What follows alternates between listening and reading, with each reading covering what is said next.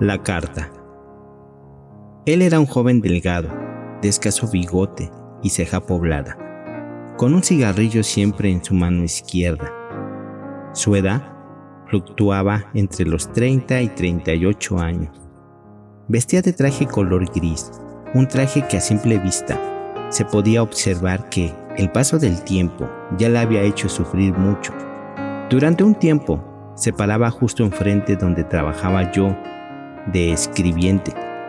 Algunas veces caminaba hacia mí, pero a la mitad del camino se quedaba petrificado y nuevamente corría hacia su esquina, hacia donde miraba para todos lados.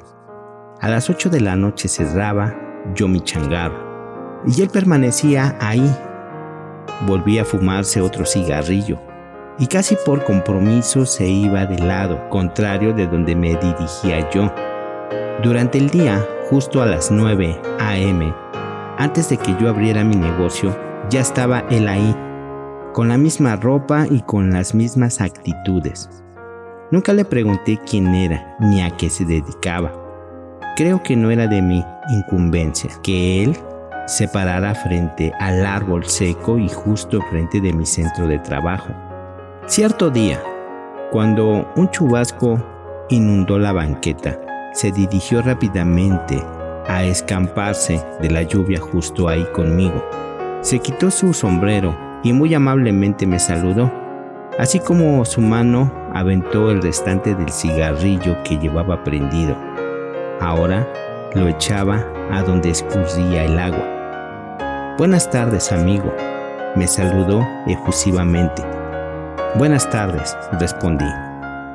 ¿Mucho trabajo en su máquina de escribir? Me cuestionó. Un poco, amigo. Últimamente el trabajo ha escaseado, pero va saliendo para comer. No me puedo quejar. Y dígame, ¿quién es usted? Se me quedó mirando con los ojos como queriendo que yo lo reconociera, pero era inútil. Jamás lo había visto con anterioridad. Únicamente lo conocía de vista, y eso porque a diario se parapetaba frente a mi local. Oiga amigo, ¿le puedo hacer una pregunta? Claro, por supuesto. Dígame, ¿en qué puedo ayudarle? Respondí amablemente. Usted que es escribiente, ¿me podría apoyar realizando una carta que quiero redactar? Bueno, yo le diría los detalles que llevará en ella. Pues claro que sí, amigo. Dígame, ¿cuál es su nombre? Le pregunté. Eso es lo de menos. Lo que yo quiero es escribirle a una mujer. Una mujer que me ha hecho mucho daño. Y solo quiero dejarle un mensaje a través de esta carta. Aunque le diré aquí entre nos, yo aún la amo, pero ya no puedo soportar esta situación. La revelación del sujeto me hizo titubear y sobre todo compadecerme de su situación y él continuó narrando. Mire amigo, la conocí siendo ella una adolescente y como todo enamorado le entregué mi amor durante un buen tiempo. Todo fue felicidad y logramos procrear dos hijos, hasta que posteriormente poco a poco nuestra relación se vino abajo. Yo me la pasaba todo el tiempo en el trabajo y apenas podía sacar a pasear. Los gastos se incrementaron y ahora era necesario trabajar más, hasta que busqué trabajo de velador, que para mi acabose eso fue el detonante mayor de la ruptura con mi esposa. La confesión del desconocido cada vez me impactaba. ¿De qué forma decirle o de qué manera poder darle mis condolencias si la vida estaba siendo cruel con él y su familia? Únicamente le dije que si prefería tomara yo sus comentarios para iniciar a redactarle la carta que a la postre le entregaría a él, a su amada. Al menos eso intuí. Sacó de su bolsillo del traje un cigarrillo, lo encendió y comenzó a succionar sobre el filtro de nicotina. Respiró profundo y con una gran melancolía inició a darme los pormenores de la carta. Y así inicié a escribir. Querida Elena, me detuve por un instante y alcé mi vista para poder observar su rostro. y continuamos. Hoy sé que nuestra historia poco a poco ya no tiene nada que contar. Al menos para mí ya no es viable continuar con esta relación. Sé que te ves con otro hombre, al menos así lo he corroborado. Aunque te diré la verdad, al inicio creí que solo eran figuraciones mías. No, no me equivoqué.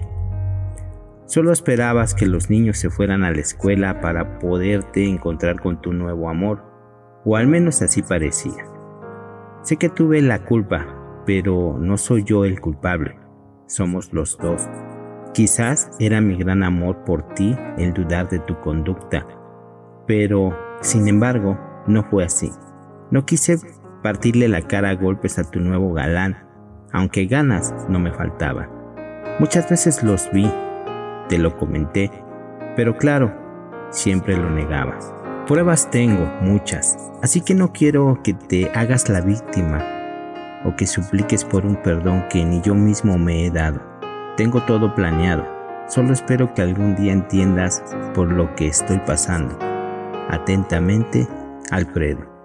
Cuando terminé de elaborar la carta, el rostro de Alfredo estaba inundado de lágrimas. Le di el precio que le cobraría por realizar su deseo. Ya no dijo más. Se quedó mirándome fijamente a los ojos. Sus ojos destallaban furia. Yo lo comprendí.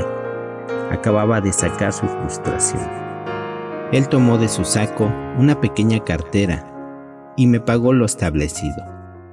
Mientras yo contaba el dinero, con voz enérgica comentó, Esta es tu última carta, amigo. Ya no escribirás más al amor de tu vida. Y después de eso sacó un revólver y lo descargó en mi sed. Ya no supe más. Alfredo sabía quién era yo, pero yo a él no lo conocía. Edgar Landa Hernández entre cuentos, entre cuentos, entre cuentos.